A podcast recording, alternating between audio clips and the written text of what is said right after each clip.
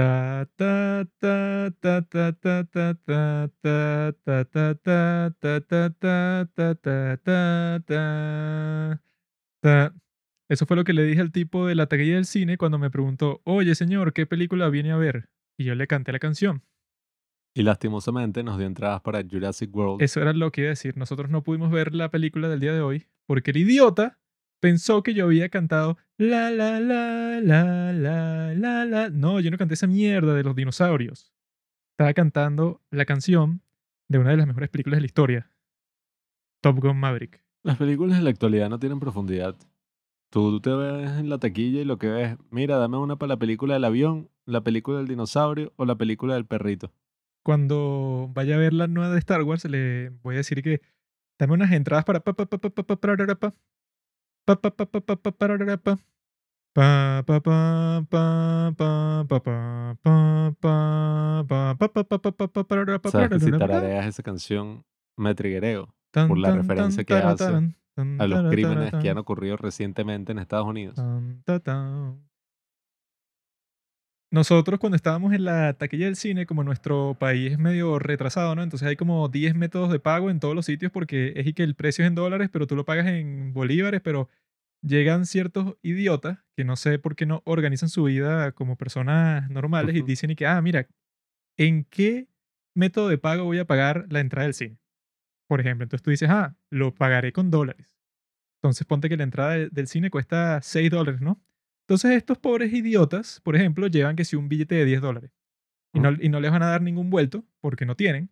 Entonces va a ser que, no, bueno, dame los 10 y yo los 4 te los transfiero o te doy unos caramelos. o te- Y entonces en ese jueguito pasamos esperando como 20 minutos y nos perdimos que si los primeros dos minutos de la maldita película por culpa de, de los idiotas que no pueden pensar un poco antes de llegarse al maldito cine. Entonces, gente de Cines Unidos, ¿qué coño le están enseñando a la gente que contratan que no pueden distinguir la canción de Top Gun de la canción de Jurassic World y yo terminé viendo una mierda de dinosaurio? Yo no vi una la película, entonces el día de hoy vamos a hablar de la primera. Nosotros vimos el tráiler, creo que ya eso es suficiente investigación para poder hablar con propiedad. Yo vi la primera película que se estrenó hace 36 años.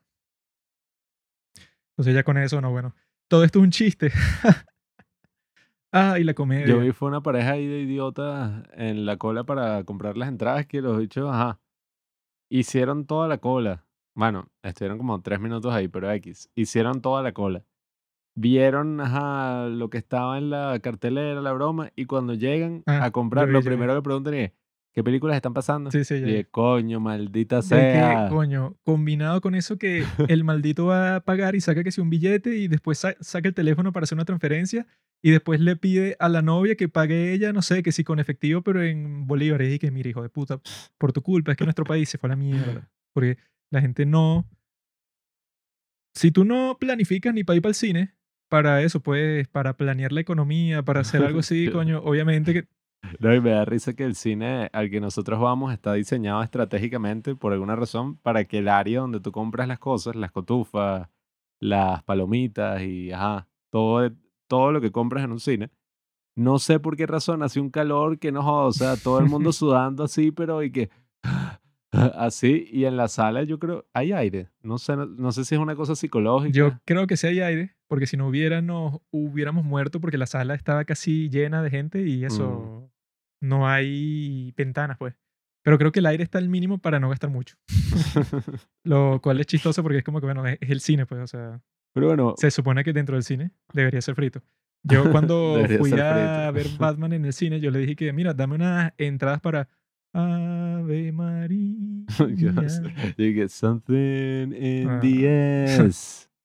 Cantamos las dos canciones al mismo tiempo y el tipo de ¿qué? Coño, no sé, ustedes creerán, ¿no? Por nuestro Instagram y por algunas controversias recientes que nosotros somos negativos, nosotros somos snob y que "Ah, Bueno, eso es no me gustó y tal. Nuestros últimos dos en 15 fueron Doctor Strange, que es una mierda, Mm, y Everything Everywhere All at Once, que es una super mega mierda. Ah, ¿viste las historias del chamo este amigo de nuestro hermano? No. Dijo que Everything Everywhere All at Once y que es un 10 de 10. Y que sí, 10 de 10. 10 coñazos son los que les voy a meter a, al desgraciado que hizo esa película. Dos maricos. Los Daniels. A esos ellos dos maricos. hicieron, eh, ¿Cómo es que se llama? Una I de mierda con Daniel Radcliffe. Los Daniels, ah, la de Swiss, Army Man. Ah, embrujado. Los voy a secuestrar, les voy a cortar los brazos y me los voy a comer. así, así le dijiste tú a la pareja esa que no sabía qué película ver. Coño, que si provoca eso. Si esto fuera Estados Unidos y yo estuviera armado, yo creo que lanzo dos disparos hacia el techo y que, ok, orden. ¿Qué película quieres ver, desgraciado? Vas con la chica al cine y vas a estar con eso. ¿A quién le importa? Si estás con una mujer en el cine, no es para ver ninguna película. El problema es que tú no eres un hombre verdad, Juanqui. Yo te conté la historia de nuestro vecino, el cual no sé su nombre, pero sé que es evangélico. Y el tipo está, yo no sé si es que él se mete esteroides, no sé, pero está exagera- exageradamente cuadrado así. Aquí en nuestro país le decimos yuca. Musculoso, retrasado. Ajá, bueno. Está, Exageradamente cuadrado. Vos ponga. Está así, ¿qué hace? está súper musculoso. Y entonces el tipo, íbamos a ver Spider-Man y yo lo veo, ¿no? Y había una cola gigante, pero todos estaban y "Eh, Spider-Man, eh, Marvel. Entonces el tipo llega, así pues, llega que se con una patineta en la mano, ve que está esa media cola y entonces se mete donde, o sea, la, donde veía menos cola en una de las líneas y dice que, señora, hey, tú, tal, es una sola cola, ¿qué están haciendo? Así, y que, ¿qué? Y toda la gente le hizo caso al carajo, y to- o sea, toda la gente le hizo caso, se pusieron detrás de él y nada, él llegó rapidísimo a comprar sus cotufas, Te explico. sus Las palomitas. ovejas siempre están en busca de un pastor. Cuando aparece el pastor, las ovejas naturalmente lo siguen, ni lo piensan. O sea, es una reacción automática. Pero el día de hoy yo quiero hablar sobre la mejor película de todo el año, Top Gun Maverick. Ya va, ya va, espera. No, no, no. Una, No, no, no, no hay tiempo. el otro comentario ese que dice es porque, coño, están saliendo buenas películas este año. Claro, claro. Esta yo creo que es la tercera. como Everything, Everywhere, All at Once. ¿no? The Batman, The Northman, De Batman es una mierda para vírgenes como tú. The Top Gun Maverick. Tres peliculones así en lo que va del año que yo creo que hasta ahora No, pero no cuenta. No cuenta porque todas Tres estas se iban a estrenar antes, así que no cuenta. Nah. Se están estrenando ahorita porque se terminó el COVID, pero esta de Top Gun la iban a estrenar el 2019 y ya estaba lista. Lleva dos años ahí metida en un cajón. Igual con Batman, igual con The Northman, pues, o sea, que fue que no, por el COVID se canceló la vaina, que sí por un año y se estrenó en el 2022, pero por eso entonces no cuenta. No cuenta. Lo que cuenta es la intención. Top Gun es la mejor película del año y yo creo que del siglo, porque ¿Tú cuando saliste del cine? y que, y que coño, esta es de las mejores del año. Y Juegui, del año, de la historia. que- del año, que que- este ¿por qué del año? Le encanta exagerar. Tiene a Tom Cruise, que eso, yo puse una encuesta en las stories de los padres del cine, una de las opciones de si le gustó la película o no, era y que odio a Tom Cruise, ¿verdad? Y yo puse esa opción, irónicamente, para poner una negativa dentro de todas las demás que eran positivas, ¿no? Pero un montón de idiotas la escogieron, o sea, ¿qué clase de enfermo tienes que ser para odiar a Tom Cruise? ¿no? O sea, Tom Cruise es Tom Cruise es una de las personas que les cae bien a todo el mundo, o sea, de las grandes Mm, estrellas de cine de Hollywood clásico. Como Bueno, pero- Brad Pitt, Leonardo DiCaprio, Al Pacino, gente así, que es que, ¿por qué te va a caer mal? ¿Qué hizo? Él no hizo nada. Sí, hizo. ¿Qué Es hizo? cienciólogo. Entonces. Porque un tipo sea musulmán, porque un tipo sea cristiano, o sea, si comparas los crímenes, bueno, los supuestos crímenes de la cienciología con los de la cristiandad, con los del musulmanismo, con los del budismo, bueno, vamos a estar aquí todo el día diciendo que todas las personas religiosas son unos terroristas. ¿no? Es una iglesia de mierda porque es muy reciente. Qué importa. Si ¿no? tuviera 500 años, No no importa, importa, si la broma fuera mala porque sería como coño. Y él está en la iglesia, pero no es el presidente, él es amigo del presidente. Y él lo ponen ahí entre los principales porque el tipo, claro, si Tom Cruise está en tu religión, Mm. Eso es como que Tom Cruise venga al podcast, bueno, claro, o sea, yo lo voy a idealizar a él, porque claro, o sea, me va a hacer que mi podcast lo escuchen 10 trillones de personas solo con mostrar su hermosa sonrisa blanca. Él le hizo una, él tiene 60 años y yo creo que se ve mejor de lo que yo me veo, o sea, en cuanto a juventud, pues no únicamente estado físico, creo que se ve hasta No más de joven que yo. juventud, creo que estás un poco confundido. Creo que te refieres a la virilidad. Mm. Tú ves a Tom Cruise y tú dices, este es un hombre viril, musculoso, guapo, con confianza, es un tipo perfecto. Se debe inyectar Su sangre de no único problema es que mide 1,70, sin embargo yo vi que consideran su altura como la altura perfecta para ser un piloto de estos aviones de combate, porque dicen que si tú eres muy alto, no es que no entres a la cabina, pero tienes problemas porque eso, los componentes y todo son como que demasiado voluminosos, pues entonces si tú eres muy alto, entonces vas a tener un poco de problemas de maniobrar, pues. Porque como se ve en la película, para maniobrar un avión de este estilo, bueno, tienes que tomar en cuenta como 100 factores al mismo tiempo. Entonces dicen que si eres muy alto, entras a la cabina, entonces va a ser un poco incómodo. Pero si tienes la altura de Tom Cruise, 1,70, dicen que es la altura perfecta. Y nosotros para prepararnos para ver esta gran película de Hollywood, vimos la original, que fue estrenada hace 36 años y que de lo que yo vi es que se convirtió en un clásico instantáneo de Hollywood, pero porque en realidad era una película de propaganda, pero 100%. Sobre todo porque lo más interesante y lo que tú te preguntas, la primera pregunta que se hace todo el mundo cuando ve la primera de Top Gun es que, ¿cómo coño hicieron para grabar esto? Y con esta pasa lo mismo, pero esa en sus tiempos fue que, ay, ¿cómo coño tú hiciste para grabar en donde cada actor está en uno de estos aviones de combate que en su momento costaban que si 35 millones de dólares cada uno? Entonces tú supones cuando ves la película y que no, esta debe tener un presupuesto de que de 500 millones porque está Mm. usando como 10 aviones al mismo tiempo y un portaaviones. O sea que un portaaviones es lo más caro que hay en este mundo y ni sé cuánto cuesta.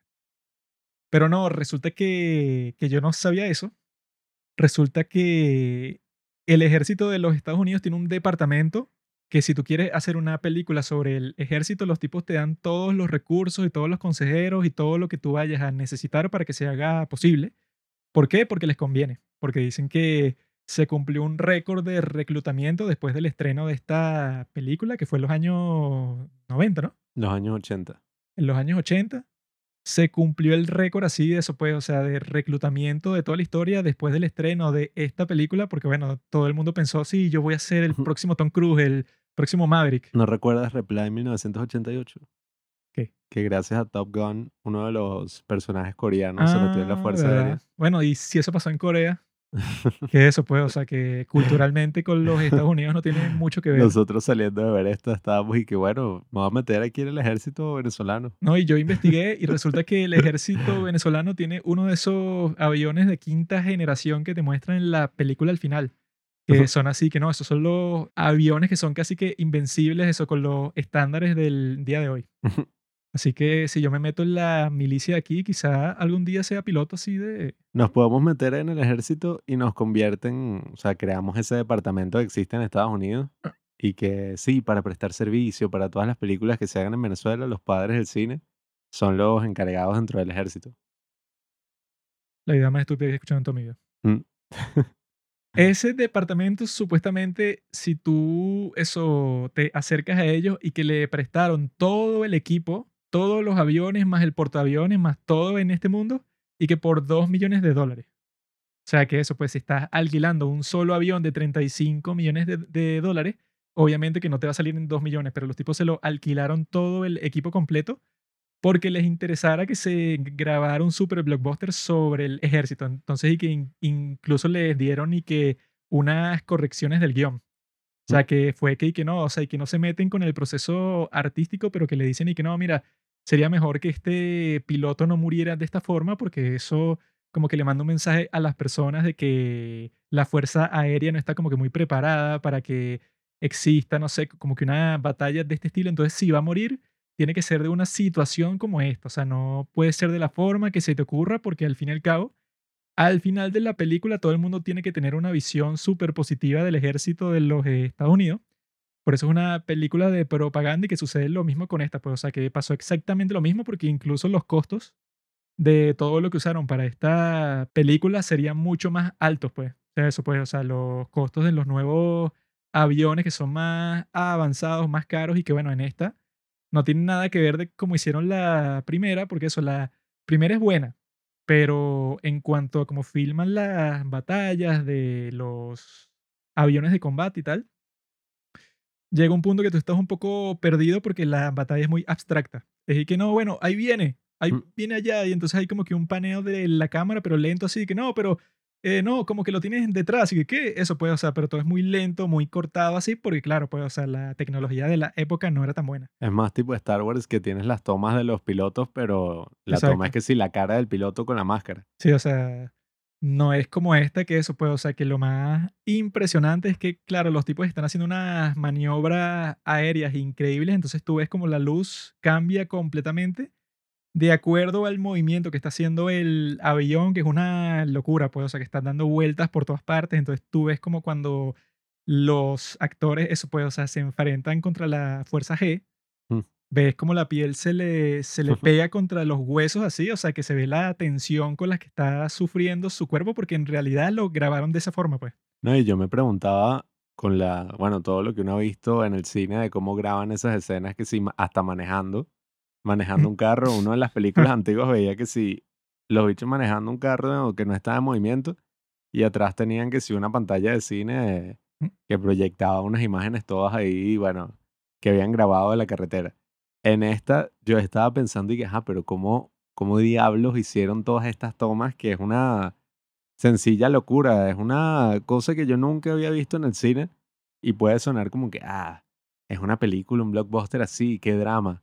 Pero en verdad es que sí, un gran triunfo cinematográfico. Yo vi todo lo que hicieron, todo el esfuerzo detrás de esta película y yo no me esperaba en lo absoluto que hubiera sido grabado así. Y que, oye, qué tecnología, Yo sí me esperaba Engine". porque el gran Tom Cruise siempre exige Ah. que para todas sus películas todo tiene que ser práctico y él hace sus propias escenas súper peligrosas que si de saltar a un edificio a otro o de saltar con una motocicleta que si sobre 10.000 cajas, no sé, el tipo siempre está eso, buscando formas de morir. Entonces en esta yo vi que una de las condiciones que él puso para participar es que fuera 100% real, sin efectos especiales, que yo sí creo que, bueno, que habrán usado todo tipo de efectos especiales, pero que lo práctico, o sea, que fue lo que yo vi, que eso, pues que los actores cuando estaban en el aire, porque estaban en el asiento de atrás, mientras el piloto, bueno, hacía todas esas maromas así que si tú las ves, tú y que, bueno, estar dentro de ese avión se debe sentir eso, una cuestión indescriptible, pues una experiencia toda loca. Pero eso, pues que los tipos están encargados de su propio maquillaje, del audio, del lente de la cámara, de todo, porque los tipos estaban como eso, 10.000 kilómetros en el, en el aire, y entonces ni el director ni el director de fotografía podían al mismo tiempo eso ajustar nada. Obviamente, pues los tipos estaban volando eso por todas partes. Entonces, ya que eso sea posible el día de hoy y que cuando te muestran esas escenas de batalla y de entrenamiento y tal, si es una cosa increíble, que eso puede, o sea, que si no se ha visto nunca en el cine y que diseñaron una cámara específicamente para todo lo que iban a grabar. Y que eso, si lo ves, pero 100% así, eso, yo no sé ni cómo lo pudieron haber filmado mejor y todo. Porque tú ves y que, ah, bueno, esto que lo está persiguiendo desde atrás y ves la perspectiva de él y después ves la perspectiva de lo que está persiguiendo y ves todas las acrobacias y las señales eh, evasivas y tal y todo lo que hace cuando les lanzan misiles. Tienen un botón así, o sea, que lanza así como que unas bengalas que chocan con el misil y explota y tal. O sea, nada de eso salía en la película original porque, era que, bueno, como iban a grabar todo eso en tiempo real, era imposible y por eso es que las escenas de acción de eso, o sea, que son muy cool, pero que son así, bueno, comparadas con estas, se quedan por los suelos. Sí, que yo no entendí mucho. Yo vi algunos videos así del making of y no entendí en verdad porque algunos sugerían que los, ellos estaban manejando el, el avión. El avión. Y dije, "Ajá, pero que... Es imposible. No, ellos hicieron un curso de tres meses diseñado por Tom Cruise Ah, sí, yo vi. donde les pusieron todo tipo de pruebas así súper fuertes, hicieron módulos y, y como que cada uno se sacó su licencia de vuelo. Y entonces tenían algunos módulos que sí, acrobacias aéreas y cosas así, porque Tom Cruise sí sabía. Ah, sí. Él sí tenía experiencia manejando estos aviones. Bueno, yo vi que el avión que maneja al final es su avión. Sí. O sea, que el tipo, bueno, No, es, un profesional. ahí creo que en el caso de Tom Cruise, al menos, sí sé que él sí estaba manejando el avión y haciendo todas esas piruetas. No sé en el caso de los demás porque no entiendo cómo es posible que en tres meses tú, aprendas a, a manejar un avión. Sí, bueno, es que como te lo muestran en la primera de Top Gun, es y que ustedes son lo mejor de lo mejor. ustedes están aquí porque son los mejores del ejército y los que mejores vuelan y los que hacen todo mejor. Y por eso entraron al curso. Entonces no entiendo cómo unos actores serían capaces de la nada y que no, bueno, maneja el avión de combate que supuestamente es una de las cosas más difíciles que puedes hacer. Por eso, no. eh, no entendí mucho esos videos, pero bueno, el punto es eso. Tom Cruise, al menos en ese caso, sí hizo como que, como siempre, pues, como hace Jackie Chan, hizo sus propias tomas. Y, oye, en comparación con la primera, yo creo que esta es una de las pocas secuelas en toda la historia del cine que logra superar la, la película, pues, la primera. Logra superarla con creces y logra crear algo que más allá de la historia en sí de la película, que me pareció una muy buena historia, pues sencillita, algo que actualmente no se ve mucho en el cine.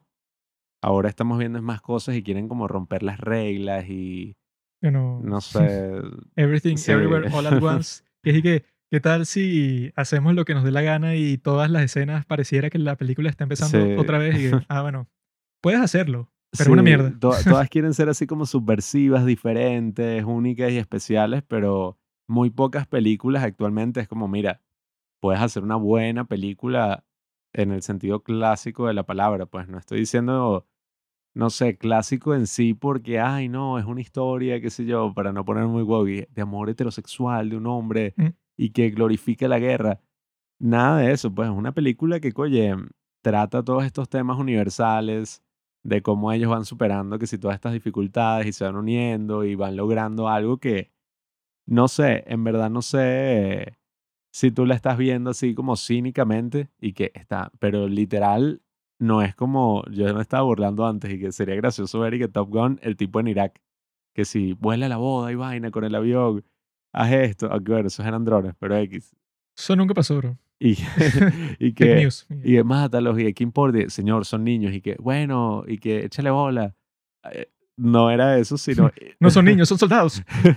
incluso en este caso nos dimos cuenta que restringieron eso y no es como que están haciendo una broma de Bueno, es que nuclear en eso Irán. en este caso en nunca China. iba a pasar porque eso si tú dependes de que el ejército de los Estados Unidos te preste todos los equipos que vas a usar, los tipos no van a permitir que no, esta película es para criticar las acciones del ejército de los Estados Unidos en Siria. Y que bueno, sí, sí. tú puedes hacer una película de ese estilo si quieres, pero no te van a prestar un carajo. O sea, no va a ser una película de propaganda como es esta.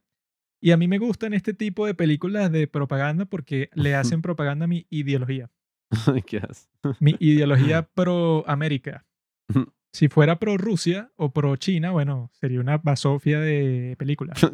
Pero como esta es una película pro América, pro ejército, pro el hombre blanco, todas las cosas que son buenas en el mundo, Mm, esta se, se ve que no tiene la carga woke, así que y que no, tienes que tener a un protagonista negro y este tal, este Bueno, gay y este no sé qué vaina. Tiene diversidad eso como la vida real. Cuando dicen y que la representación es importante, es que bueno, importante para quién, porque yo viendo películas toda mi vida yo nunca he pensado y lo he escuchado pues y que mi papá es mexicano y él fue al cine, entonces él vio que uno de los protagonistas era de México y él cuando salió él dijo y que Porque eres no puedo blanco, creerlo, Juan. hijo. Porque todos los héroes se ven como tú. En cambio, ningún héroe se ve como yo. Eso no tiene ningún sentido y que lo he visto en todas partes y que la representación es importante. Que bueno, o sea, Eso, es un poco absurdo porque es que, bueno, si tú quieres hacer una película, o sea, tú verás a quién contrata y que tiene que ser por mérito, tiene que ser porque coincida con lo que tú quieres mostrar y todas esas cuestiones. Tú como artista que cada película va a tener sus propias necesidades que sí completamente particulares.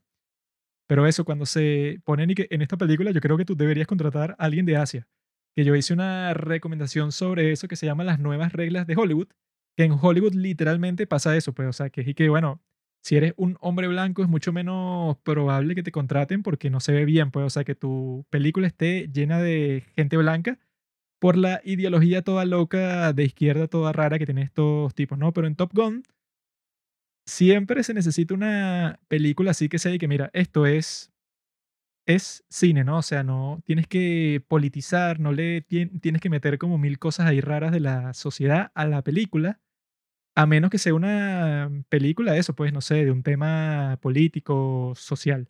Pero si no es de nada de eso, no tiene sentido que le digan como decía la, ge- la gente con La La Land, que, hay que hay muy pocos negros en La La Land, y es que, ajá, ¿y por qué tendría que existir más negros o menos negros? O sea, no comprendo bien esa forma de pensar. Bueno, yo creo que el tema este de la representación tiene un problema en cuanto a se hace demasiado énfasis para vender la película con ese tema. En este hay mucha diversidad porque es y que, ah, bueno, ¿cómo es el equipo? Hay una mujer, un latino, un negro, una asiática, etcétera. Pero no es y que, ah, mira, ¿ves? Somos los tipos más diversos del mundo, lo logramos, Mm. terminamos el racismo de una vez por todas, porque creamos un superhéroe que es latino y creamos un superhéroe chino. Y es y que, bueno, yo creo que eso viene de un lugar que quizás, eh, no sé, si es importante para algunas personas, y, ay, verme representado en la gran pantalla. Una estupidez. Pero yo a veces siento que, bueno, ¿por qué carajo quisiera verme a mí particularmente representado en la gran pantalla? Yo quiero ver a Tom Cruise. Yo quiero ver un tipo, a veces el cine como escapismo no está mal. Quiero ver, coño, una historia épica. No eso quiero de ver mi vida. verse representado, sobre todo en el cine, es estúpido. Tú te deberías ver representado en la legislación del Estado. Y yo quiero que mis intereses sean representados en la política. No, no tu raza, porque esto no es un estado racial así que ¿dónde está alguien con mi color de piel? ¿Qué importa eso? O sea, Uno puede tener un superhéroe que es un alienígena y es de color verde. Y no es y que, ay, mira, pero el tipo no es venezolano. ¿Cómo Black Panther va a ser negro? Si en el cómic, Mm. en el cómic yo vi que hay una edición en donde él se cambia el color de piel. Para... No, y, y es eso. En general, el problema de la representación no es la representación en sí. En el teatro, uno ve siempre que cuando montan una obra de teatro pueden utilizar a cualquier actor Lo cual está muy con mal. tal de que sea bueno. No, no, está mal. No tiene que ser como que, ah, mira, este es exactamente igual al personaje. Lo que importa es que el actor sea bueno. Como lo que está pasando en este momento que están haciendo un Hamlet en nuestro país con puras mujeres. Ah, no, pero eso, Y eso no es- entiendo. O sea, que- pero eso es como que lo que dicen para hacerle publicidad. Y que un Hamlet de todo elenco femenino. Y ahí que, ah, entonces, o sea, el punto es que si son actores de lo que sea, todas mujeres, todos hombres que sean buenos actores. El problema es que son unas actrices de mierda. o sea, si Sí. fueran todas mujeres y son grandes actrices, sería que, ah, bueno, no sé por qué lo hiciste así, pero está bien. El tema es ese, la representación en sí no está mal, lo que está mal es que se haga un énfasis exagerado sobre la representación y no estén escogiendo buenos actores o no estén, no sé, escribiendo buenos personajes, sino que se estén concentrando en cosas que son insignificantes para una película a, a nivel general, pues para la historia de una película, eso no es muy importante. Y Eso es bueno, lo que pasa en Hollywood, bro. en el caso de Top Gun, sí parece eso, pues una película clásica de Hollywood, como el nuevo Hollywood que, no sé, pareciera estar muriendo, pero este está muy, muy cool. Y yo creo que hasta la misma historia, más allá de toda esa proeza técnica y todas las cosas que logra, la historia me pareció muy buena. Incluso, oye, yo no me esperaba la forma en que tratan este conflicto hacia el final. Aquí, bueno, ya entrando en territorio de spoilers, cuando el tipo y que, no, volaron el avión de Maverick, se murió. Yo y que, no. Yo sí pensé que estaba muerto. Sí, que concha, se, se murió Tom Cruise para salvar al hijo de este otro. Y entonces, ajá, ok, el otro lo salva y yo que, ah, bueno, listo, los van a buscar y hice un actor y Sí. no, no, no, tienen que robar un avión de la película anterior que está en esta base de este país ahí todo Un subversivo. F-14. Tienen que robar ese avión y volarlo y ni siquiera es volarlo hasta la base, no, no, no, y luchar contra, bueno, como cuatro jets Sí, del esa enemigo. parte yo sí no me la esperaba para nada, porque yo dije, ah, bueno, ya están los dos juntos en el bosque. Ellos tendrán un transmisor y los tipos van a mandar un helicóptero y que súbanse amigos y ya, en fin. Pero no, y que ahora estás en el aire y estás contra unos aviones que son mucho mejores que los tuyos y tienes que usar eso, todas las tácticas que se te ocurran en el mundo. Y yo vi que ese final se parece al final de Star Wars, la número uno. Porque, y que eso, pues, y que estás así ¿Qué? desde el principio, tienes que meterte así, eso, pues, o sea, por un pasadizo bastante estrecho para llegar al objetivo, ¿no? Ah, Star Cuando- Wars 4, dices tú. La primera de Star Wars, amigo. Cuando llegas al objetivo, tienes que dispararle a un punto en específico, ¿no? Pero como que se daña el mecanismo de apuntación y tienes que ha- hacerlo tú por instinto, ¿no? Y cuando te van a destruir, que es al final, al final, eso, en el caso de Tom Cruise, cuando él dice y que, bueno, nos jodimos porque ya eso, no me quedan municiones, tengo a un avión de nueva generación atrás, me jodí. Llega este otro tipo, que es el tipo más guapo de todo el mundo, Yes. y lo destruye. Así que, oye, amigo, te tomaste tu tiempo. Y que, oye, sí. Que es lo que pasa en Star Wars cuando llega Harrison Ford, Han Solo, Y que, "Oh, oye amigo, woohoo, te salvé y tal. Harrison Ford. Eso es lo que pasa justamente cuando van a matar a Luke. Llega el tipo con el halcón milenario, spoiler alert, y, de- y destruye eso pues a los cazas que lo estaban persiguiendo. Pero yo vi que ese final y que se lo robó George Lucas también de una película que se llama... aquí en mi Esa película la deberíamos ver, pero yo no sabía eso. Yo dije, "Ah". Dice que una película que se llama Escuadrón 633 de 1963 y que de ahí fue que George Lucas se robó ese final y en esta película se roban el final de Star Wars y lo meten ahí. No. Bueno, también me dio risa todo este drama, ¿no? Este supuesto drama que ocurrió con la actriz original, Ah, sí, yo vi. que bueno, es que, ajá, tiene sentido. Si tiene sesenta y tantos años, no sé cómo es que hace Tom Cruise que se meterá sangre de niños vírgenes. Bueno, todos los niños son vírgenes, ¿no? Yo no lo era, ah, contra mi voluntad, pero Sape gato. Ajá, bueno, no sé cómo les está tan bien conservado, pero es interesante ver cómo los estragos del tiempo Mm. han hecho lo suyo con los otros actores y como en el caso de Tom Cruise, por alguna razón, no sé, es una excepción, no sé qué tratamiento será, es un vampiro. Pero entrevista con el vampiro, qué mariquera. Eh, pero me da risa porque si te das cuenta, en el caso de Val Kilmer, me gustó muchísimo su aparición también, que vi que esa fue una de las condiciones que puso Tom Cruise, que tenía que actuar Val Kilmer. Tom Cruise es el más arrecho, y que mira, Sí. yo, la película va a ser así. Y que no, pero yo quiero, mira, idiota, Bueno, yo soy el productor de esta mierda. Me dio risa y que la escena de la playa la tuvieron que grabar dos Ah, veces. sí, yo porque vi. no le gustó la primera. Y yo dije, ah, qué recho. Yo vi que, que los tipos que estaban así matándose en el gimnasio todos los días después de grabar fue que vamos a comer pizza y tomar cerveza. Mm. Y entonces y que cuando estaban en, en eso los llama Tom Cruise y que miren, hay que volver a grabar porque no me gustó. Le faltó intensidad y los tipos de qué ladilla. Nosotros ya pensamos que nos liberamos del fastidio y fue que no, para el gimnasio otra vez. Que por cierto, no sé, a mí no me gustaron mucho esas canciones. Yo vi que, el soundtrack eh, lo hizo Lady Gaga con Hans Zimmer y el que hizo el soundtrack original. Las canciones originales son buenas. O sea, son lo mejor así de la película Yo anterior. no noté ninguna otra canción. Sí, y esas, no, bueno, pero cuando se ponían como a cantar en la escena de la playa, que es una canción así toda como chill y que, oh, yeah, yeah, Ah, sí, sí, sí. Yeah", Y al final, ¿qué es esta mierda? Pero bueno, A mí lo que no me gusta de cuando los actores se ponen con eso, y no solo los actores, sino otros técnicos de cine, es que eso, yo, yo vi que y que datos curiosos, ¿no? Y que, eh, ¿cómo que se llama el de Whiplash? Miles Teller. Y que Miles Teller tuvo que comer todos estos días esta comida para tener el Ah, peso sí. perfecto, tuvo que ir para el gimnasio, tuvo que tener un entrenador para ponerse el cuerpo de tal forma y tal, pero te lo dicen, te lo comunican y que esto es el sacrificio que tienes que hacer para ser un actor de Hollywood y tal, y que te están pagando millones de dólares para que tu cuerpo se vea perfecto en cámara. Y tú me lo estás contando a mí como si fuera un sacrificio, como si fuera que tú fuiste para la guerra. Eso no es ningún sacrificio, vamos, o sea, y pasa exactamente lo mismo con el cinematógrafo que se llama Claudio Miranda, que fue que él se tuvo famoso. que poner a estudiar todos los patrones del clima para que cuando ellos volaran, y él se metió en el avión y experimentó todo para saber qué iba a pasar, y él hizo esto y lo otro, y no, y fue muy difícil, fue un sacrificio, él trabajó 50 mil horas y llegué, tú eres director de fotografía, estás trabajando en Hollywood, Mm. te están pagando millones de dólares y yo voy a estar y que, oh, mira ese sacrificio que hizo, pobrecito.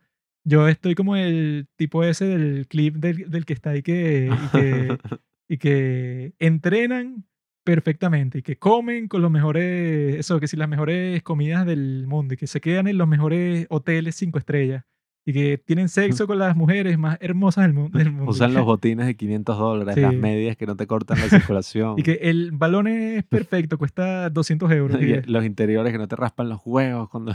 Y que, pero cuando llegan a la cancha, no saben pasar una pelota.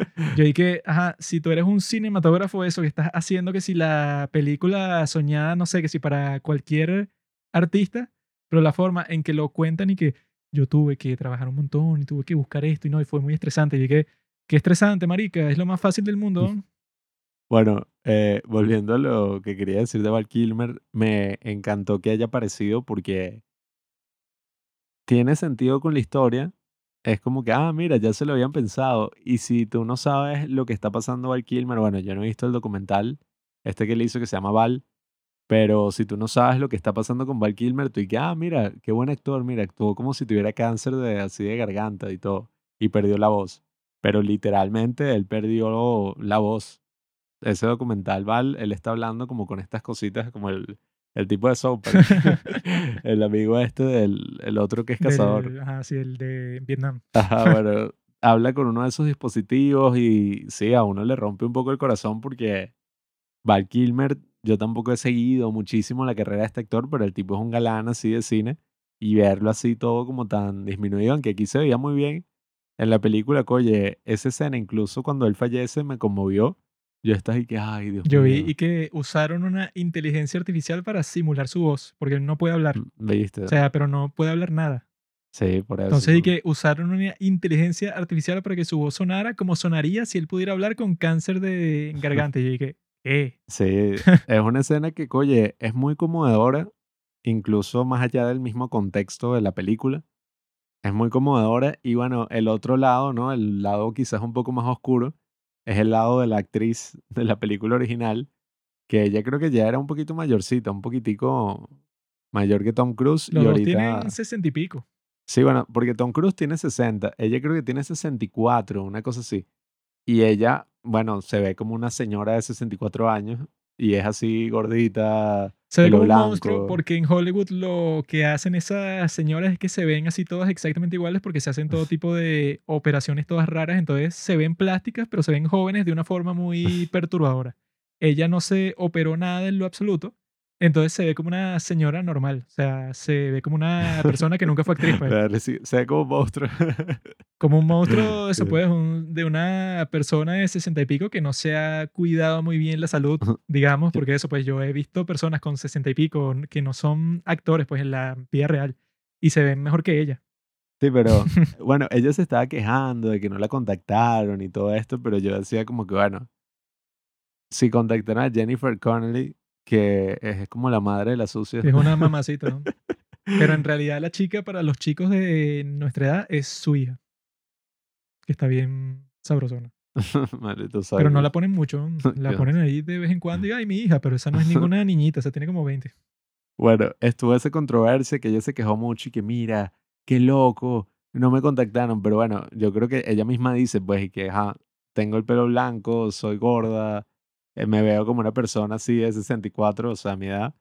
Y bueno, nada, eso estuvo interesante porque sí es verdad que en Hollywood y en general, pues, en estos mundos así del, del cine y de las series, son los dos extremos. Si es viejo, tiene que parecer joven. Mm. Si es joven, tiene que parecer así medio viejo, que es que si, bueno, puras personas de 25 años actuando como que están en el bachillerato. para que te respeten, pues, o sea, si no, si no pareces maduro, si te ves muy niñito, tienes que dejarte la barba como hizo Edgar Mm. Wright. Yes. Pero yo, comparando la narrativa de la primera película con esta, la primera no tenía que si ninguna.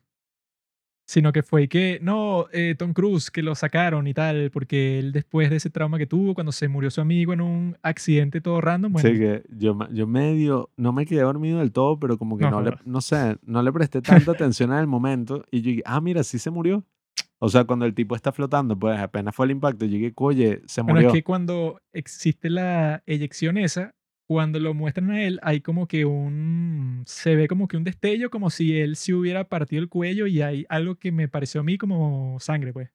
Así que bueno, que cuando sale Tom Cruise es más limpio así, pero cuando sale él es como que el tipo se le pone el cuello así para todos los ángulos del mundo. Entonces, en esa, al final, es y que, mira, Tom Cruise, hay una misión, vamos. Pero es así que eso, pues, así lo más Sí, random sí, del mundo De la nada. Que es y que, ok, ¿cuál es su vida? Ajá, este tipo conoce a esta chica sexy y tal, y entonces resulta que es una de las instructoras y, Y eso. esa relación, la vaina más incómoda del mundo, que como que ella está en el baño y él se mete en el Ah, baño. sí, sí. Se mete en el baño de Y mujeres y hola. Oye, ¿por qué me rechazaste, nena? Y ¿qué es eso? No, y que eso, y pues, le canta una canción. el entrenamiento es por entrenamiento y ya, pues, y que no, para que vuelen bien. O sea, no tiene como que ningún objetivo, sino que quién va a ser el primero de la clase. O sea, esa película, la primera, no se la pensaron muy bien, porque no hay así que, hay el objetivo de los personajes, ¿cuál es? Y que ser mejores pilotando. Que eso sí que, bueno, está bien, pero para una película falta algo más dramático que tenga un poco más de conflicto para que tú veas toda la historia y que al final cambien y que existe el sentimiento de catarsis. En esta es totalmente distinto porque desde el principio Tom Cruise está torturado, pues. O sea, que él está así, que no, bueno, yo fui en cierta forma como que el responsable de la muerte de él y bueno, y su hijo me odia porque que yo le rechacé los papeles para la academia de vuelo, lo cual tiene sentido. Y no solo tiene sentido, sino que mi, su madre me hizo a mí prometerle que yo iba a hacer eso y que yo no le dije a él para que él no tuviera resentimiento con su madre, sino conmigo. Entonces él tiene, bueno, un conflicto con él que cada vez que le va a hablar es que, ¿puedo irme, señor? O sea, si el tipo está con una actitud así que, bueno, que te odio, pues. Una lloradera. Hasta que al final, que eso pues, que lo escoge para ser su escolta. Y e, e, eso pues, que ya al final, al final, y que no, que tú me salvaste la vida y tal, y que es lo que tu padre hubiera querido. Y yo que ¡ah! ahí fue que yo dije que no, bueno, esto sí es otro nivel en cuanto a la historia, porque sí comienza ya con esa todo ese trasfondo que te muestran en los flashbacks, pues, o sea, que no es que empieza de cero, porque la primera es y que, mira estos aviones, qué cool, amigo, mira cómo vuelan, ¡uh! Pero esta es más y que, bueno, desde el principio son los flashbacks. Y que, bueno, mira este personaje, volvió después de un montón de tiempo y tiene esta misión, eso que esta es mucho mejor, sobre todo por eso. Porque cuando empieza es que, ah, ok, la misión es súper importante para la seguridad del mundo y estos tipos tienen que hacer esto súper específico y es súper difícil y entonces por eso buscaron al tipo más loco el que vuela así, o sea que la mejor escena de todas claramente es la que este John Hamm es y que, no, bueno, vamos a ver cómo se vuela esto, pero de una forma, eso, no, ustedes desde el principio van a llegar desde arriba, porque es muy difícil toda esa parte estrecha, ¿no? Y no, bueno, cuatro minutos cuando el otro eran dos minutos y treinta. Y que bueno, si le lanzan misiles, bueno, ustedes verán qué hacen. Y si llegan los otros aviones es peligroso, pero bueno, es mejor que estar por esa parte toda estrecha que es que sí imposible. Y mientras él lo está diciendo, es que hay un avión en el radar, es Tom Cruise, y, pasa todo eso, y que 2.30 y él terminó que si en 2.16. Que dije, ¿qué? Y lo hizo perfecto, o sea, el tipo llegó, disparó, subió la vaina y que no, ustedes van a sentir una fuerza indescriptible y que su, su cuerpo va a pesar 2.000 libras y van a sentir que se van a desmayar y tal el tipo hizo todo perfecto y es todo lo, que llevan entrenando durante toda la película y tú cuando ves el recorrido, tú reconoces qué es lo que está pasando ahí. O sea, tú y que, ah, bueno, está en el risco, después dispara, después se eleva por sobre la montaña y que antes de llegar al sitio de disparo, hace una maniobra muy cool que es que él está subiendo el risco y se voltea como que para después hacer una vuelta cuando sale para el valle. Y cuando está en el valle es que dispara. Y dije, ¿qué? Y entonces después es que sube por la montaña, así. O sea, ya solo el diseño de toda esa secuencia era imposible en la primera película porque estaban limitados por la tecnología. Porque tú veías como que al avión pasar, pero que se veía que no era en tiempo real ni de vaina. Pues era así como que algo filmado, pero bastante vago. En, el, en el caso de este, filmado, pero hasta el más mínimo detalle, todo es preciso. Incluso la escena más famosa de la película es cuando Tom Cruise está volando al revés. Ajá.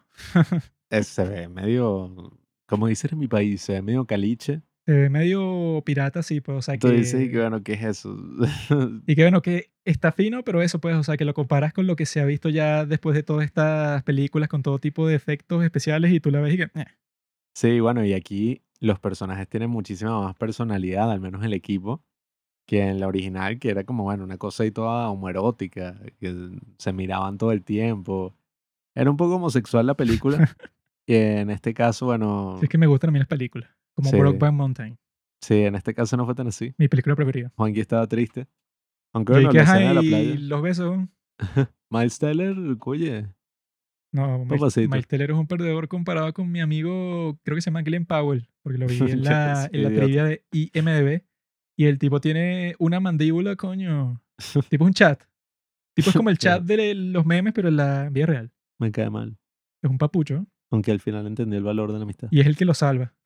Y ves, y no lo escogieron para que sea serio y deje de ser tan egocéntrico, narcisista. no, pero eso, la película, oye, me parece tremendo peliculón.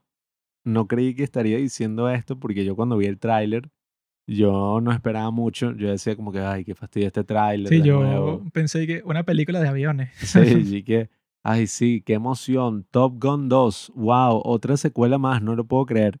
Pero bueno, este es el lado más bonito, el lado más positivo de el mundo oscuro y deprimente del nuevo Hollywood, lleno de secuelas y remakes y todo, porque, oye, aquí agarran esa historia ya muy preestablecida y muy metida dentro de nuestra cultura. Así tú no hayas visto Top Gun, tú sabes que es Top Gun, tú sabes que son los lentes de aviador y las chaquetas así cool y los Yo, jets. si tuviera acceso a comprarme todas esas cosas, me las hubiera comprado saliendo de la película. Y que quiero esa chaqueta, quiero esos lentes, quiero... Dame Pero no sé dónde podría comprarlo. Sí. No sé, pero e- ese estilo Top Si viviera en los Estados Unidos, no, no. Yo me vestiría así para todas partes. Hola, nena. Y que yo nunca he visto un avión en la vida real, pero el punto es verse cool. Yes. A ti te pasaría como en Red Rocket, cuando el tipo está utilizando una chaqueta militar que ni siquiera era de él y todos y que eres un falso, tú no fuiste a la guerra y como que lo empujan a una Si me fuente. dicen eso, yo les digo, mi bro, tú no viste Top Gun con Tom Cruise, ¿no? A mí me sabe mierda tu ejército. A mí lo que me importa es verme cool para que las chicas piensen que soy así como Tom Cruise. Mira, ahí está pasando Tom Cruise ¿eh? Yes. en la moto. A mí me dio también risa la escena cuando están en el bar, que es y que, no, mira, si no sigues estas reglas que están en el pizarrón, Así. pagas la ronda. Y que si y respetas a una mujer o si sacas el teléfono en la barra. Y yo dije, ¿qué? No, y a mí me dio risa porque yo dije, ah, ja, ja", pero por dentro yo dije, a mí me hace esa vaina y yo a me mí me molesto. hacen eso y me voy para el coño. Sí, que que- yo no voy a pagar. que- Explícame cómo me vas a obligar a mí a pagar una ronda a Sí. los 30 idiotas que están y aquí que ahorita. voy a pagar, no sé, 500 dólares, Y que 300 sí, dólares. por toca tu estupidez. campanita y me voy para el coño. Y tiqui, tiqui, ting, y bueno, chao. Pero a mí me dio risa, pero yo dije, jaja, qué encantadora relación, qué gracioso. Pero yo por dentro dije, me pasa eso a mí, le mento la madre, pero no jodan 30 idiomas. Según lo que pasa después, es porque Tom Cruise le rompió el corazón como nos ha hecho a muchas mujeres. Dios. Pero yo creo que esta película sí es de las mejores que yo he visto en toda mi vida. Eh, yo puedo decir eso porque hay un montón de maricas que dijeron eso con la ba- basura de Everything Everywhere All at Once, que es una de las películas más ma- mariconas y estúpidas que se han existido en toda la historia. O sea, sí, mariconas en este sentido, significa que esa película como que te está mostrando que, ay, así puede ser el mundo, la empatía, qué hermoso, los valores. Y que, ay, ¿qué es esto? En el cine no metan la política, no metan sus dramas sociales, no metan su estupidez, porque en el mundo siempre hay algo más profundo, como el amor entre un hombre y el hijo de su mejor amigo. Ay, Eso- yo dije, ¿qué? Y el amor sexual. Eso es mucho más profundo que estar ahí con tu show y que mira, los protagonistas son unos chinos, ¡woo! que así estaban y que no, mira la representación, mira esos chinos. Y que no, claro, es que te muestra que no, que si el mundo es un multiverso, entonces uno tiene que ser completamente tolerante con todo porque todo es infinito, todo existe en todas partes. Y que, Eh, mira, gay, de- a mí me da igual. Esto es para disfrutar, es para ir a sitios más profundos de la naturaleza humana que tus jueguitos políticos así de que no, ¿por qué no te tatúas la bandera esa toda fea de la, los LGBTIQ? Que eso pues, o sea, que al principio eran el arco iris, pero la que tienen ahora es una abominación. esa no Es el arco iris con unos triángulos así como si fuera que si la bandera de Siria. Así, eso pues, que si con una franja marrón, otra negra, con la trans. bandera trans y tal. Y dije que, que horripilante, porque se supone que el arco iris era la bandera perfecta para el movimiento ese, porque bueno, se supone que representa a todos. No, y cada color tenía un significado, que sí, esperanza, amor, no recuerdo muy bien Sí, o sea, dije que, bueno, pero- aquí estamos todos. Y todo significa todos, pues, o sea, todas las personas que se sientan eso discriminadas por la sociedad, pero le quieren poner una franja a cada grupito mínimo que exista ahora, que, que eso puede, o sea, que cada semana es que la nueva bandera, a- ahora tiene que ser la bandera de Ucrania, Ucrania, en la esquina, sí. y que, qué clase de idiota hace ese tipo de anuncios, o sea, ¿quién es el presidente de Gaykistán? No, y que, bueno, hablando del tema ese de la representación, no sé por qué ahora este, el capítulo de Top Gun entró en, esta, en este tema. Porque Top Gun es la, el antítesis completo de esa vaina. Top drama. Gun es y que, hermano, esto es sobre guerra, explosiones, emoción, testosterona y muerte. Bueno, pero ajá, yo creo que esa es una manifestación más del egocentrismo americano que muchas veces hay que, ay, claro, somos la- el país más multicultural y por esa razón, bueno, necesitamos una película de todas las razas, de todos los géneros, de toda la broma. Y es que, bueno, ajá, si son uno de los países más multiculturales, pero al mismo tiempo, si tanto te interesa esa multiculturalidad del cine, Entonces, ¿por qué no ves una película de otro país y ya? Puedes ver, o sea, si quieres ver y no, no tengo ninguna película en la que me sienta identificado y que, marico, ¿de qué país eres? En tu país seguramente hay películas Bueno, eso pues como el mexicano, ese pendejo que dije al principio, que, que él se sintió identificado con la mierda esta de Rogue One. Porque sale ese el... Diego me-. Ajá, ese. No, Y que, ajá, huevón, tú no estás consciente de que en México han hecho como 100 películas buenas, huevón. Te pones a ver esas películas y en esas películas todos los actores, todos son mexicanos. ¿Qué te parece? no, O sea, patria. te van a encantar, huevón. Porque tienen que pasar eso en Hollywood. Qué absurdo. O sea, y que no, soy asiático y no me veo representado. Y que las películas de Corea del Sur, weón. Ves las películas de Corea del Sur o de Japón o de China y todos son unos malditos asiáticos como tú, weón. Maldito racista. Eres racista, maldito, me di cuenta. No, no soy racista. Sí. Yo simplemente discrimino a unas razas mejores que otras. Dije, "Sí, racista".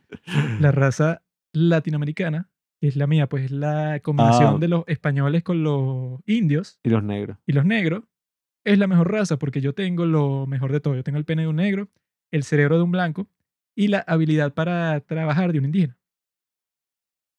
Bueno, hay otra cosa. eh, Soy como un lo cuando los Power Rangers así se juntan todos y que no, que yo soy el brazo, yo soy la pierna y tal, bueno, así. no es así, Juan, que es el tambor del negro. No, ya no me acuerdo. Era una cosa así, yo me acuerdo, pero ajá. X. Eh, esta película también le dieron un reconocimiento en Cannes. Y cuando vi eso, yo dije, ¿qué? Cannes se vendió. ¿Para qué le van a dar un reconocimiento? a esta-?" Pero la razón es extremadamente válida, más allá de la calidad de esta gran película. Y es que esta es una de esas pocas películas que se negó a estrenarse en toda esta coyuntura de la mierda que vivimos por dos años y que algunos La quieren seguir pandemia. viviendo. Esta película se debía estrenar en el 2019. Por algunas cosas técnicas decidieron pasarla al 2020 y bueno, todos sabemos lo que pasó. Esa triste historia. Y nada, resulta que esta es de esas pocas películas que dijeron, no, mira, no queremos hacer un estreno on demand. Esta película se tiene que ver en el cine. Es muy importante que sea vista en el cine. Entonces decidieron esperar, que eso les costó muchísimo dinero y muchísimas frustraciones, por eso es que el presupuesto aumentó tanto a 170 y pico de millones. El de la primera creo que era que sí de 30. sí, sí, yo vi y que nada.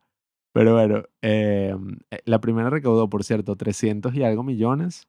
Igual se volvió una de las más exitosas, un clásico. Esta, por los momentos, lleva 746. Entonces, bueno, le ha ido muy bien. Y eso, le dan esa gran importancia a mostrarlo donde debe ser mostrado, en las salas de cine. Que bueno, yo no soy un purista del Y en todo, IMAX, pero... que aquí no hay IMAX, pero yo vi que si lo ves en IMAX y que la, el aspect ratio es más grande. O sea, que Sí. tienes así como que más visión así de toda la cabina del avión. Utilizaron cámaras IMAX, así, todo. A mí me gustaría verla. Sony 6K. Nunca tendré la oportunidad. No, pero eso quizá cuando viva en los grandes Estados Unidos la vuelvan a pasar así en el cine de Tom Cruise en Oklahoma. No mentira, no sé. La iglesia de la cienciología, que tiene su propio IMAX. Probablemente tenga su propio IMAX para pasar así esos grandes videos de la cienciología. Pero yo con esta yo pensé lo mismo que pensé cuando vi la primera. Y que los Estados Unidos usa sus aviones y sus portaaviones para grabar una maldita película de Hollywood. Mientras que si los chinos o los rusos son y que han construido su segundo portaavión, un gran éxito para la Federación Rusa. Y que, y que bueno, tienen dos, uno está medio dañado y el otro está en construcciones. Y que bueno, eso no tienen ejército y se, se está viendo contra Ucrania, que bueno, eso son un país de pacotilla. Por eso es que los maricones así que estén y que no, esta es una película de propaganda. Bueno, de propaganda, pero de la buena. Pero si te das cuenta, eso es lo interesante. Antes tú puedes hacer una película de propaganda y es y que los rusos. Como el triunfo de la voluntad. Antes, en 1930 y pico, no sé. 1900 eh, ¿De qué año es esa película? Bueno, Esa gran obra. 30 y pico. Sí, sí, esa es una una, de mis, pe- mierda. una de mis películas preferidas. Ajá. eh, ¿Cómo es que se llama? Ajá, bueno. El acorazado Potenki. No, no, que es- Antes las películas de propaganda eran y que los rusos, el enemigo, no sé qué broma. Ahora tú te das cuenta que en este caso no había ningún enemigo específico. Era como que, bueno, están haciendo esto que no deberían hacer y va a afectar a nuestros aliados. Porque No para que, Estados bueno, Unidos, Irán. el enemigo el día de hoy es el resto del mundo. Ellos no tienen en, nos tienen en la mira todos los países del mundo. Tienen un misil nuclear apuntado a todas las naciones del mundo, solo por si acaso. Estados Unidos arruinó nuestro país. Estados Unidos es un imperio. Debe ser detenido. Me da risa que si tú editas este episodio tienes todas las contradicciones a todo lo que hemos dicho y que no, y que como yo que soy pro y que como dijiste y que pro Estados Unidos, no sé qué vaina y después y- no, y que- Pro América. y yo que soy pro América y después Estados Unidos es un imperio. Váyanse al carajo, yanquis de mierda, decía Chávez. Y yo hasta el día de hoy yo lo repito cada vez que me despierto. no te van a dar la visa, maldito. Para escuchar el podcast y que jajaja. Yo no necesito Denegada. ninguna visa. Necesito permiso para entrar a ningún país. Mm. Yo entro por el valor de mi nacionalidad venezolana. No, ninguno, no tiene. Pero mm, yo creo que tiene que ser la mejor película de- del año, sí o sí. Mejor que The Northman, mejor que toda esa mierda. Nah, Porque esta película es así, mira, la de Park al Chan-wook va a ser punto. mejor. No, no. La única que puede ser capaz de superarla se llama Broker, porque sale la actriz Ji-un. Esa, pu- esa puede ser capaz de superarla. Pero que sea mejor otra película a Top Gun, nada de esas estupideces. La nueva de Thor. Esa es para los nerds. La nueva de Thor se ve buena. No, no se ve bueno, buena. no se ve para los nerds. Este es para hombres así serios que aman la libertad. Ya me acordé que yo, ajá, yo quedé como rayado, ¿no? Donde hago ejercicio, porque yo cuando salió Spider-Man 2, eh. Spider-Man 3, ¿cómo es? No Way Home. Cuando salió la mierda de película esa de Spider-Man, yo hablé apasionadamente en su contra. Mm. Y como ahí había muchos nerds y que, ¿qué? Yo fui al estreno, Mm. no sé qué broma. Entonces me da risa. Yo hoy estaba nuevamente hablando mierdas y que esa película, no, a ustedes que les gustó esa mierda, ustedes no tienen moral. Y entonces, y que, ¿qué? Alguien ahí que no me conocía y que, ah, entonces tú eres uno de esos de DC. Y que, sí, a él le encantó Batman, esa es la única que le gusta. Y sí, que, De DC. marico, yo no soy, o sea, yo no soy de nada. Yo, Sí, tú eres equipo Edward o eso, pues, y que tú eres de los vampiros o de los hombres lobos. Y que Y bueno, yo no veo esas es porquerías, no veo ninguna de esas porquerías. Y que así fue, así nos comentaban. Yo me acuerdo en la página de Instagram de los padres del cine, que deberían seguir ahora mismo, nos comentaban en arroba los padres del cine y que no, seguro les encantó el Snyder Cut. Y que ese sí, ese les encantó, ese es una broma. Y que, Y, y marico, que sí, tú estás librando una guerra cinematográfica. yo, yo no he visto el Snyder me saca culo, yo no sé ni de qué estar hablando. Yo, en la vida real, yo es que tengo las verdaderas batallas, o sea, de la libertad contra el autoritarismo. No hay que Marvel versus DC, ¿qué es esto? En el, el jardín de niños. Marvel. No, y bueno, ya iba a meterme con la gente y que, ay, ya compré las entradas en la preventa para ir a ver esta mierda. No. Siempre lo hacen los perdedores. Que voy a la preventa con unos amigos, nos compramos 10 entradas para que cuando llegue ese día llegue. ¿Qué tal si te quedas en tu casa de estudios, amigo? Hace cola en un cine de esa mierda. ¿Qué tal si te quedas en tu casa y lees la Biblia? Que al fin y al cabo todas esas historias de, super- de superhéroes están basadas en el primer superhéroe de la historia que se llama Jesucristo. Ahí vas a disfrutar mucho más que viendo tu peliculita de gente que usa los interiores por fuera. Jesucristo y todos sus arcángeles y bueno, y todos sus santos. Ahí tienes un universo cinematográfico que no joda, no ¿Quién han crees explotado. tú que ganaría? ¿Todos los superhéroes de Marvel, así como se ven en Endgame? ¿O Jesucristo con todos sus ángeles? Creo que la respuesta es obvia. Yo voy a hacer ¿Quién podría un- vencer ahí? Voy a hacer un multiverso así, un universo cinematográfico de todos los santos de la, iglesia católica, ¿no? Que van a ser así como, bueno, los superhéroes. Y es gracioso porque sus historias de origen no son mariqueras, no son ni que el amor de una araña. No, es que, bueno, esta monja que en el convento iban a violar a todas las monjas. Lo crucificaron al revés. No, bueno, claro, es, las más así, yo me acuerdo, yo las que había leído cuando era niño Ah, iba a la claro, iglesia. Saulo de Tarso, ¿no? San Pablo.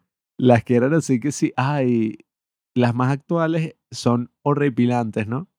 Pero no tienen ninguna comparación con las más antiguas porque cada vez, o sea, vas más atrás y la de ahora es y que, ah, porque las de ahorita y que, este tipo en la dictadura, como que él se ofreció a que lo mataran para que liberaran a unos jóvenes, una vaina así. perdedor. Pero antes, no, bueno, él lo desollaron y después lo quemaron en aceite. Y después se lo comió el león. y, Y bueno, ah, y agarraron sus restos y bueno, nada, no sé, pero el tipo antes de morir dijo que él seguía creyendo en Dios. Entonces, bueno, San, no sé qué vaina del quinto culo. San Anselmo. San Francisco Te metes con San Anselmo, el Salió filósofo. desnudo así.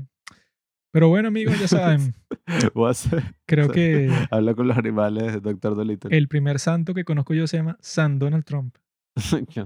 El que va a, de- Demonio, va a devolver la libertad a América en 2024. tirano. Real talk. Amigos, ustedes han escuchado nuestra opinión sobre Top Gun. Ahora son libres de decirnos qué les pareció y de esperar el próximo capítulo de Los Padres del Cine que será sobre las películas vulgares de adolescentes, como Super Cool, 17 otra vez y no falta escoger una. Así que amigos, feliz Semana Santa. Gracias por escuchar Los Padres del Cine. Síguenos en Instagram para enterarte de los nuevos capítulos que iremos publicando. Si nos escuchas por Spotify o por Apple Podcast y piensas que este podcast vale 5 estrellas, califícanos. Si no, mejor escríbelo en tu diario.